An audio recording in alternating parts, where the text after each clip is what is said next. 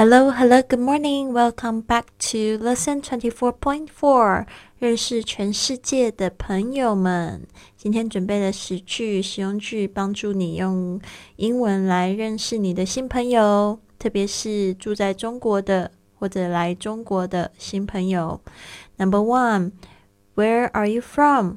你从哪里来？Where are you from? Two, How long have you been in China? How long have you been in China? 你来中国多久了？How long have you been in China? Three. Do you speak Chinese? Do you speak Chinese? 你会说中文吗？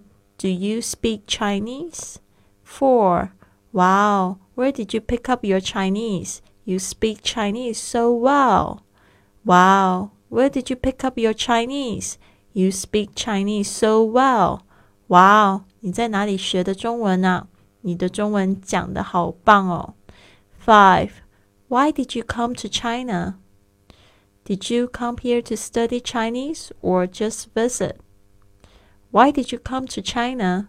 Did you come here to study Chinese or just visit?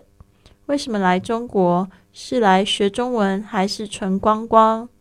Why did you come to China? Did you come here to study Chinese or just visit? 6. What do you do in China?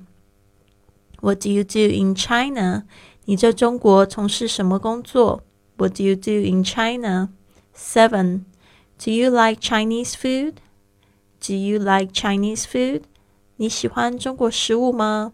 Do you like Chinese food? 8. What do you like about China?